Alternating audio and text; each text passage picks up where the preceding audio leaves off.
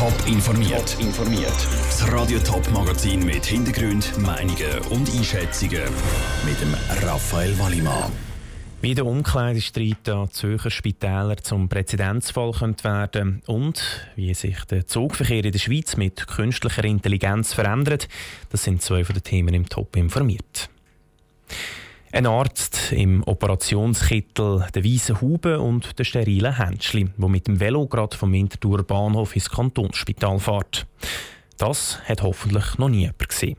Gerade Spitalangestellte müssen sich nämlich zwangsläufig im Betrieb umziehen, um sterile Kleider anzuhaben. Nur zahlt werden sie für die Umkleidezeit meistens nicht.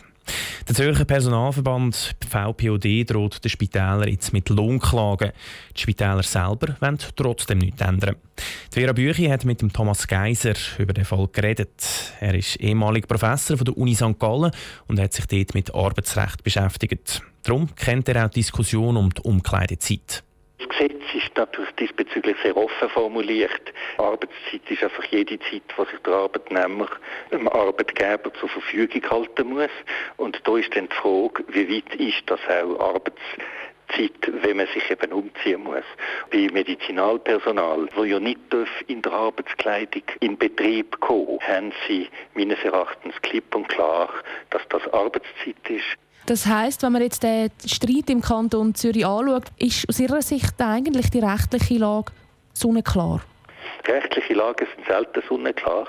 Äh, für mich Begriff ist aber schon klar, dass in dem Fall, dass eben Arbeitszeit ist, eben anders sieht es aus, äh, wenn beispielsweise erwartet wird, äh, dass die Leute mit Anzug und Krawatte kommen und sie das selbstverständlich auch daheim anziehen können.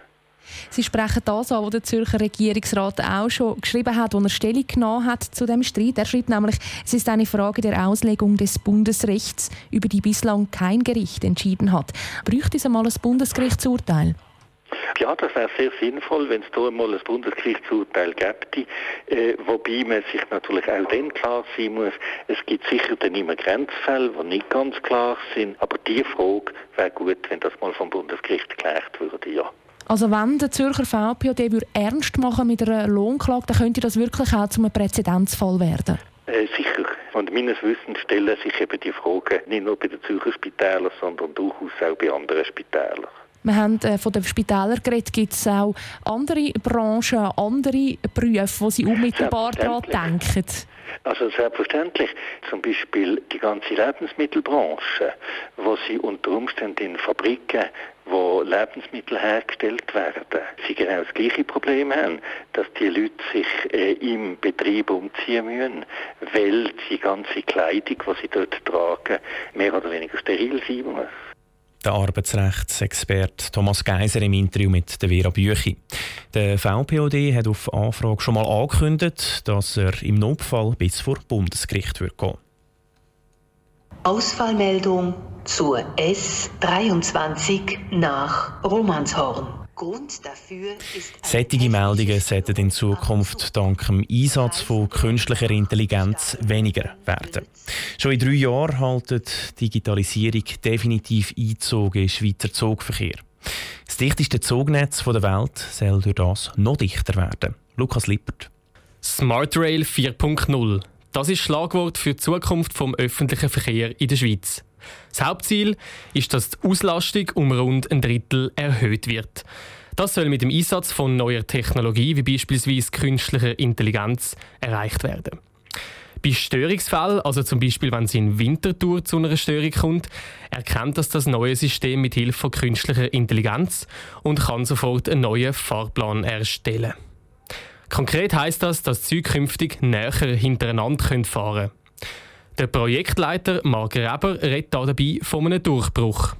Mit diesem Durchbruch haben wir jetzt die verschiedenen Bestandteile, die es heute gibt, zusammengefasst, haben Verbindungen geschafft und haben überprüft, können wir das durchgängig machen, schaffen wir das überhaupt durch das ganze System, durch, über die ganzen Zeithorizonte bis in die Produktion und mit einer immer dynamischen Neuplanung das überhaupt umzusetzen. Zukünftig soll also das ganze Bahnsystem zusammenhängen und zentral überwacht werden. Das braucht natürlich Zeit und wird schrittweise in den Alltagsbetrieb integriert. Auch die teilweise veralteten Stellwerke werden modernisiert und digital fit gemacht. Für die Mitarbeitenden vom öffentlichen Verkehr verändert sich mit diesen Neuerungen allerdings einiges. Wir wollen die Mitarbeitenden, die wir auch weiterhin brauchen, auf diesen Weg mitnehmen. Dort, wo, es notwendig ist, dass sie Ausbildung haben, ihnen die Ausbildung zu ermöglichen, sodass sie weiterhin fit äh, zugunsten von Kundinnen und Kunden im Einsatz können sein Das Projekt könnte auch zu einem Stellenabbau führen. Wer nicht davon betroffen wird sein, ist sicherlich die Informatikabteilung. Dort werden sogar 50 neue Stellen geschaffen. Der Beitrag von Lukas Lippert. Die Wirtschaft und der Tourismus in der Region Winterthur sollen besser gefördert werden. Mit dem Ziel ist vor einem Jahr die Standortförderung Winterthur und der Winterthur Tourismus unter dem Namen House of Winterthur zusammengeschlossen worden. Wie das Fazit der Verantwortlichen nach dem ersten Jahr aussieht, weiss der Ruth Schmenzi. 450 neue Arbeitsplätze in Winterthur im letzten Jahr dazugekommen. Und zuerst mal haben über 10.000 Studenten in Winterthur studiert. Das sind nur zwei Gründe, warum Haus auf Winterthur positiv aufs letzte Jahr zurückschaut. Also alles super und perfekt. Nicht ganz, sagt der Direktor von Haus auf Winterthur, der Michael Domeisen. Der Zusammenschluss von der Standortförderung Winterthur und dem Winterthur Tourismus hat auch Probleme gegeben. Was man ein bisschen unterschätzt hat, ist, was es braucht, um zwei auch Kulturen zusammenzubringen. Vielleicht seid ihr oder mal noch intensiver das Gespräch suchen, intern im Vorstand oder auch mit den Partnern. Ich habe festgestellt, dass einfach das Tagesgeschäft manchmal einfach zu viel mit sich gebracht hat, als äh, dass Kommunikation einen grossen Rahmen oder Raum gefunden hätte. Der Zusammenschluss hätte für Winterthur viel gebracht. Vor allem auch, um sich für ausländische Firmen attraktiv zu machen. Für das ist House of Winterthur sogar an die US-amerikanische Westküste auf San Francisco gereist. Das im Rahmen der Festivalreihe Zurich meets San Francisco. Wegen der Kosten haben linke Politiker die Reise stark kritisiert. Aus Sicht von Michael Domeisen hätte sich die Reise aber gelohnt. Ja, Menschen sind natürlich geärgert über die Kritik. Ich kann sie aber ein Stück weit nachvollziehen. Unser Anlass, den wir dort durchgeführt haben, behaupte ich jetzt mal, ist einer der besten oder besseren Anlässe dort. Und wir haben sehr viele positive Feedbacks bekommen. Erstens und eben auch eine amerikanische Journalistin, die wegen dieser Veranstaltung auch nach äh, Winterthur gekommen ist. Winterthur soll aber nicht nur für ausländische Firmen attraktiv werden, sondern auch für Firmen, die schon zu Winterthur sind, attraktiv bleiben.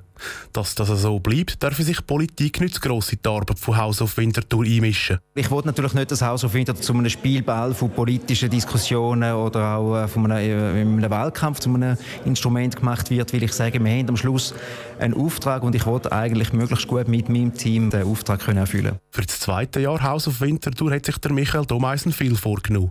Es soll Marke Winterthur weiter verbreitet werden, um noch mehr neue Arbeitsplätze dazuzukommen.